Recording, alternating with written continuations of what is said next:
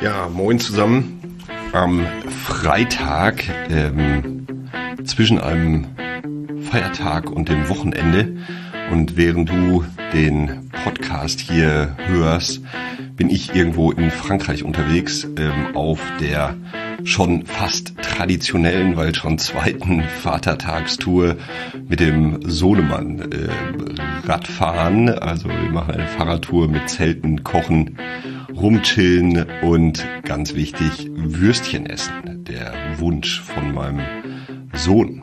Das Wetter soll, so meine Hoffnung, am Mittwoch, an dem ich den Podcast jetzt hier aufnehme, beziehungsweise auch den Newsletter verfasst habe, besser und hoffentlich vor allem wärmer sein. Draußen ist es nämlich noch echt schweinekalt gerade.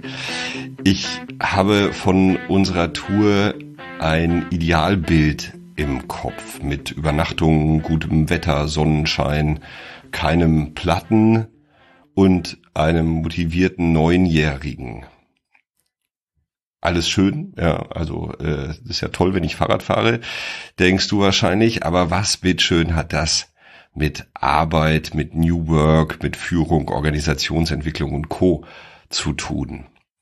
Die Übertragung fällt leicht, wenn du daran denkst, welches Idealbild von deiner Arbeitsstelle du im Kopf hast oder vielleicht auch hattest, ja, als du die Stelle damals irgendwann angetreten bist. Vielleicht dreht sich dein Idealbild um motivierte, nette Kolleginnen, finanzielle Möglichkeiten, die es erlauben, bestmöglich im Sinne der Nutzerinnen zu handeln, um Strukturen, die es erlauben, effizient und effektiv zu agieren, um die Risikobereitschaft und Experimentierfreude der Führung, um organisationale Bedingungen, die Aktion anstatt dauernder Reaktion ermöglichen und wahrscheinlich vieles mehr.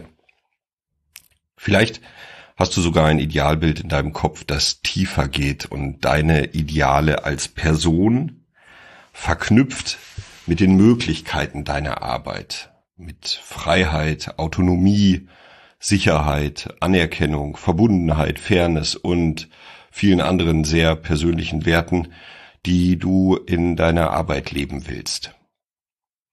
Und die, beziehungsweise vielleicht auch besser deine Realität. Die Realität sieht immer anders aus als das Ideal. Das ist aller Voraussicht nach bei unserer Fahrradtour so und es ist auch aller Wahrscheinlichkeit nach so in deiner Arbeit. Fachkräftemangel, Ressourcenengpässe, Konflikte, sinnlose Meetings, die nicht wirklich zu etwas führen, blockierende Entscheidungen von oben, unmotivierte Kolleginnen, die Krisen der Welt, das Wetter und so weiter und so weiter. In meinem Fall wird die Realität der nächsten Tage sicherlich auch geprägt sein von platten Reifen, kalten Nächten, Gegenwind und das Schlimmste, was passieren könnte, zu wenigen oder auch keinen Würstchen. Solltest du dich aber aufgrund der Realität von deinem Ideal verabschieden? Ich komme auf diese Frage nach einem Gespräch mit einer Fachkraft, die recht spontan ihre Arbeitsstelle gekündigt hat und von ihrer Chefin daraufhin gehört hat, dass die Fachkraft ja schon sehr hohe Ideale hätte und die Realität des Arbeitslebens eben eine andere wäre. Also solltest du dich aufgrund der Realität von deinem Ideal verabschieden? Die Antwort auf die Frage ist für mich eindeutig. Nein. Wenn wir insbesondere im Sozialwesen beginnen, unsere Ideale aufzugeben und uns ausschließlich den realen Gegebenheiten widmen, dann können wir den Laden auch sofort zumachen. Die Arbeit mit Menschen, die Führungsarbeit ebenso wie die Arbeit mit den Klientinnen erfordert immer eine Vision oder ein Idealbild von den Möglichkeiten. Nur durch dieses ideale Zukunftsbild erwächst die Energie zur Veränderung, zur Arbeit an sich selbst, eben wie, äh, ebenso wie zur Arbeit am System. Solltest du also von irgendwem, von Chefin, den KollegInnen oder von wem auch immer hören, dass du deine Ideale doch bitte der Realität anpassen sollst, gibt es nur zwei Optionen. change it or leave it. Denn nur dein Idealbild trägt dich durch die oftmals herausfordernde Realität. Ich für meinen Teil habe von meiner Arbeit mit meinen Kundinnen ebenfalls mein Idealbild im Kopf, ein Bild dessen, wie beispielsweise der Workshop verläuft, ein Bild dessen, wie der Entwicklungsprozess von Organisationseinheit XY verläuft, ein Bild der idealen Moderation von Veranstaltung Z und so weiter und so weiter. All diese Tätigkeiten, die ich so in meiner Arbeit tue. Vielleicht auch ein Idealbild von diesem Podcast hier. Die Realität ist dann auch in diesen Kontexten natürlich oft eine andere. Aber meine Idealbilder deswegen aufgeben? Sicher nicht. Insofern hoffe ich, dass dich dein Ideal trägt und vielleicht sogar im Wesentlichen mit deiner nicht nur Arbeitsrealität übereinstimmt.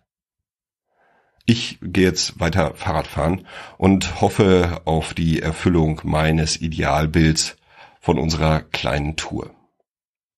Ach ja, es gibt leider immer noch keinen neuen Blogbeitrag, aber wo wir gerade beim Idealbild waren. Es gab bei mir mal ein Idealbild rund um dieses New Work im Sinne der Entwicklung sozialer Organisationen. Dieses Ideal baute auf den drei Prinzipien Selbstorganisation, Ganzheitlichkeit und evolutionärem Sinn auf. Nachtigall, ich hör Lalu trapsen, habe ich das mal genannt. Kurz habe ich gedacht, wenn Organisationen nach, also nach diesen Prinzipien funktionieren, dann leben wir in einer idealen Welt. Inzwischen ist aber das Ende der Euphorie, so ein Newsletter-Titel aus 2022, ähm, habe ich verlinkt auch nochmal im Newsletter eingetreten und mein Ideal hat sich der Realität angenähert, beziehungsweise mein Ideal hat sich verändert. Mein neues Idealbild sind Organisationen, die so gestaltet sind, dass sie bestmöglich ihren Zweck erreichen können. Also möglichst funktional sind. Klingt deutlich weniger sexy, ist aber eben deutlich funktionaler für die Organisationen und bedeutet auch, dass sich Ideale verändern können, dürfen und sollen. Wir lernen ja dazu, hoffentlich. Und apropos Lernen, ähm, auf meinem Schreibtisch liegt gerade die neue Ausgabe der neue Narrative dieser Zeitschrift. Wer die noch nicht kennt, hat echt was verpasst und sollte unbedingt mal reinschauen. Verlinkt natürlich im Newsletter. Darin geht es darum, in dieser neuen Ausgabe, wie es Organisationen gelingen kann, eine Kultur zu gestalten, in der Menschen Fehler machen und aus ihnen lernen können. Oder kurz, es geht um Fehler. Spannend, denn vor kurzem hatte ich ja auch in diesem Newsletter hier ebenfalls das Thema aufgegriffen. Meine drei Learnings aus der Ausgabe. Erstens, Organisationen sollten sich irgendwo zwischen einer Null-Fehler-Toleranz, die eine Seite, und einem Fehler-Hype verorten die andere Seite. Das erlebe ich gerade immer wieder. Ja, und wir brauchen Fehlerkultur und so weiter. Also da wird der Fehler äh, irgendwie gehypt. Beide Extreme sind aber hoch problematisch. Zweites Learning. Die gedankliche Trennung von Person und Rolle in der Organisation, ja, Systemtheorie, gewinnt mit Blick auf die Fehlerkultur enorm an Bedeutung. Es ist deutlich funktionaler, über die Fehler bezogen auf die Rolle zu sprechen, als über das, was der Klaus schon wieder alles falsch gemacht hat. Und drittes Learning, je nach Kontext, in dem sich eine Organisation oder eine Organisationseinheit oder ein Team bewegt, ist eine unterschiedliche Fehlertoleranz funktional. Zur Unterscheidung hilft dabei das Kinefin Framework, habe ich verlinkt äh, im Beitrag. Dieses Kinefin Framework unterscheidet die Kontexte einfach, kompliziert, komplex oder chaotisch. Naja, und ich spreche grundsätzlich lieber über Lern- oder Experimentierkultur als über Fehlerkultur. Dann noch der kurze Hinweis. Es ist immer noch möglich, sich für den Online-Workshop anzumelden am 23. Mai von 9 Uhr bis 12 Uhr zum Thema Grundlagen der Gestaltung selbstbestimmt agierender Teams in sozialen Organisationen. Also falls ihr Lust habt, euch auf die Entwicklung hin zu mehr Selbstorganisation und so weiter zu begeben, dann ist dieser Workshop vielleicht ganz hilfreich. Ähm, Link zur Anmeldung findet sich natürlich im Newsletter. Und dann habe ich eine neue Kategorie eingeführt im Newsletter die ich jetzt ähm, regelmäßig äh, aufgreifen will. Und diese Kategorie nennt sich Your Weekly Challenge. Ich habe die Kategorie beim Newsletter der Corporate Rebels geklaut. Corporate Rebels, eine spannende Firma ähm, aus den Niederlanden, die sich ebenfalls mit New Work und so weiter und so weiter beschäftigt. Und ich kann mich der Begründung für diese Kategorie, die Sie da im Newsletter haben, sehr gut anschließen. Die Begründung lautet ganz kurz, kleine Veränderungen führen zu großen Ergebnissen. Und deshalb will ich dich ab jetzt jede Woche herausfordern, eine kleine, aber bedeutende Veränderung vorzunehmen. Und diese Woche und damit auch die erste Herausforderung lautet, such dir ein Meeting oder ein, ja, eine Teamsitzung oder ein, äh, ja, irgendeinen Termin aus deiner nächsten Woche, das keinen Mehrwert für dich oder dein Team bringt und streiche dieses Meeting aus deinem Kalender. Und um diese Veränderung noch nachhaltig zu gestalten, informiere den oder die Organisatorin und die TeilnehmerInnen der Besprechung darüber, warum du abgesagt hast. Bin gespannt, ob du die Weekly Challenge ähm, annimmst. Du kannst ja gerne mal davon berichten. Einfach eine kurze E-Mail an he.idquadrat.org.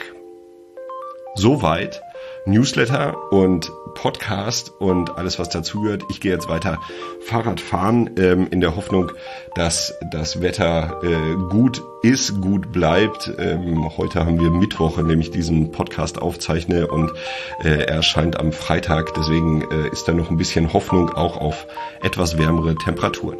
Deswegen auch für dich viel Spaß beim Fahrradfahren, beim Bügeln, beim am ähm, ja, keine Ahnung, in die Sonne schauen oder was auch immer du am Wochenende tust. Bis dahin, mach's gut. Ciao, ciao.